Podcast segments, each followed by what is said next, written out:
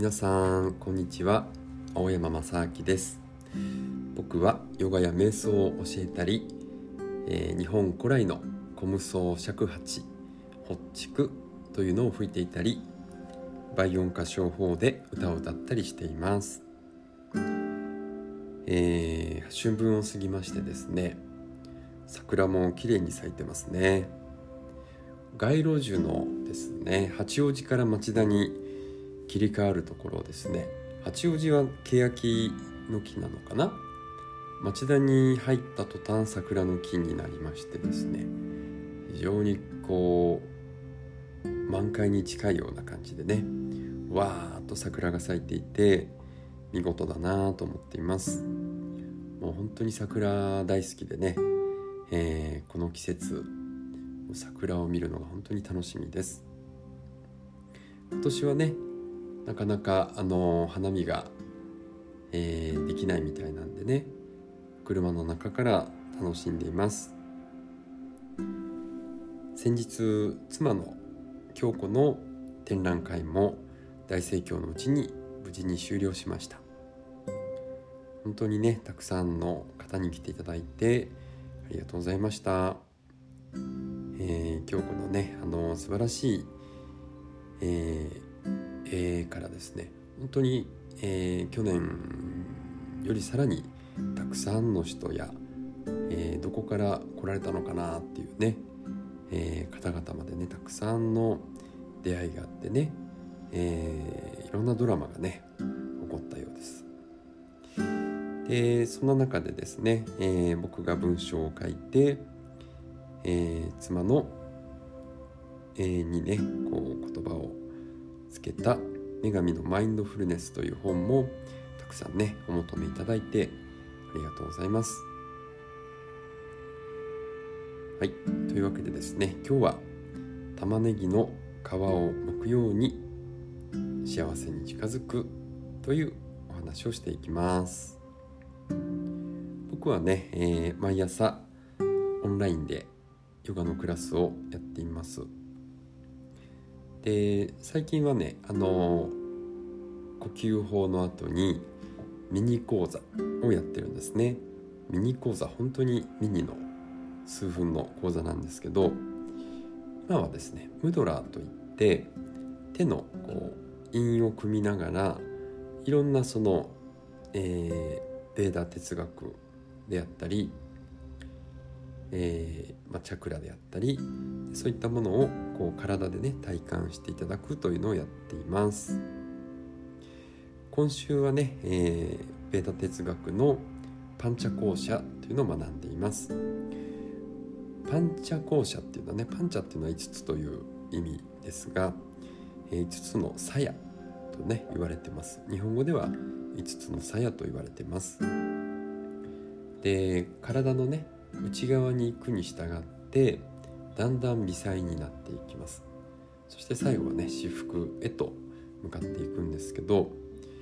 えー、その5つのねパンチャ校舎についてお話しします。まず一番外側の肉体ですね。これはアンナマヤ校舎といって食物鞘というふうに訳されます。でこの肉体っていうのはですねあの物質的なものですよね、とか水火風空間。このね、えー、5つの要素から成り立ってます。そしてこう食べ物がねこの肉体を作っていきます。ストレスが多いとねジャンクフードをたくさん食べちゃったりねラーメンとか脂っこいもの食べてしまったりあのアルコール飲んじゃったりね。まああのたまにはいいと思うんですけどね。えー、過度に飲んでしまうと体を壊したりね、えー、思考も鈍りますしね。精神もこうだんだん鈍っていきます。でヨガで体が整ってくると体の声をこう聞くようにしていくとだんだん果物とかね野菜を中心したものを中心にしたものを好むようになったりあとあんまり食べ過ぎなくなりますね。僕もだいぶ体重が1 2 3キロはね痩せましたし断食するとさらにその期間でね2キロぐらい痩せますので非常に体が軽くなると思います。でかといってねあの非常にエネルギーにあふれますしとてもね、えー、食生活大事だなというふうに思ってます。で2つ目がですねプラナーマヤ校舎。よくねあの、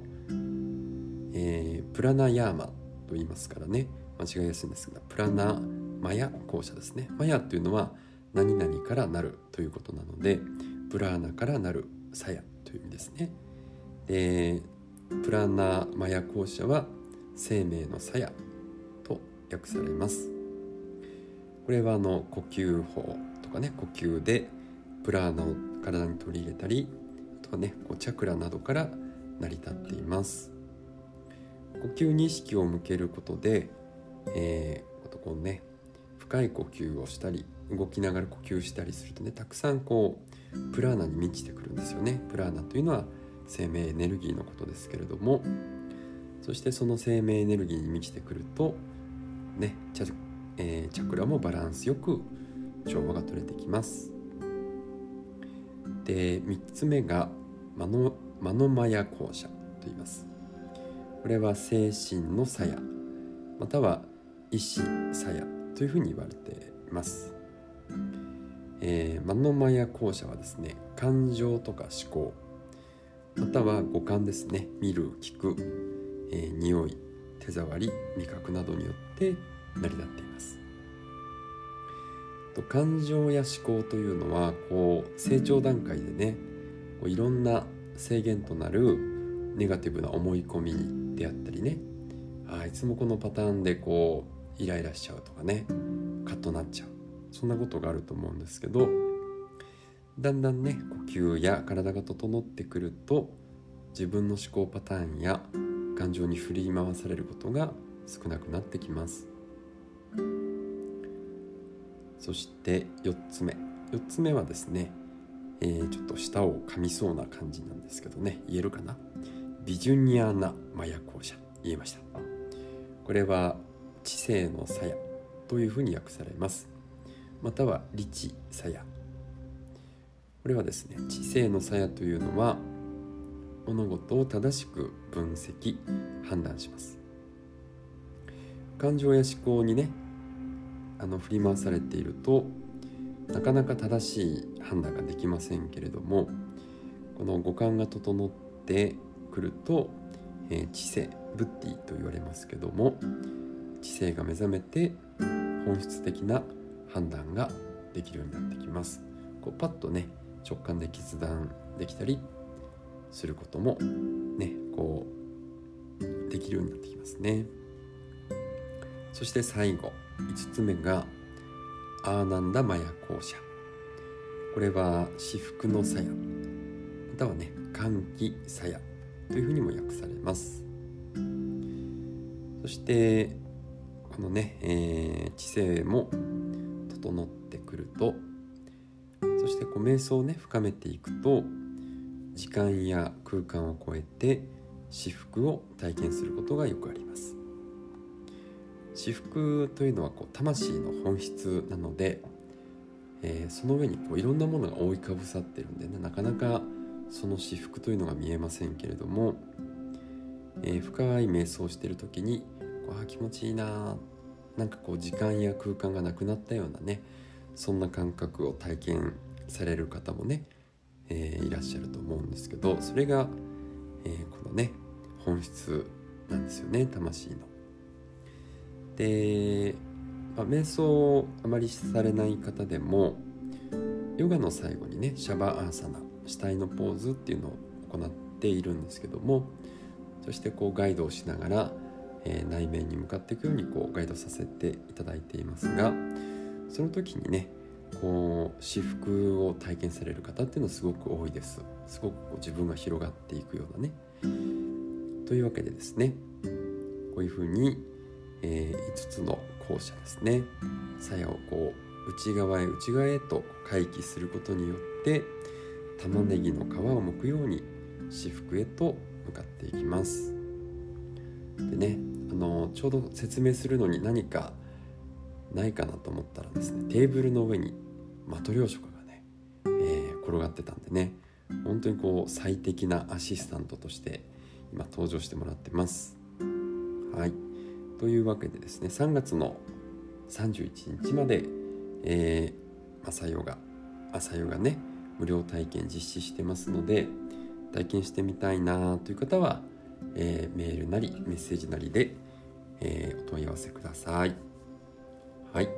では今日も最後まで聞いていただいてありがとうございました。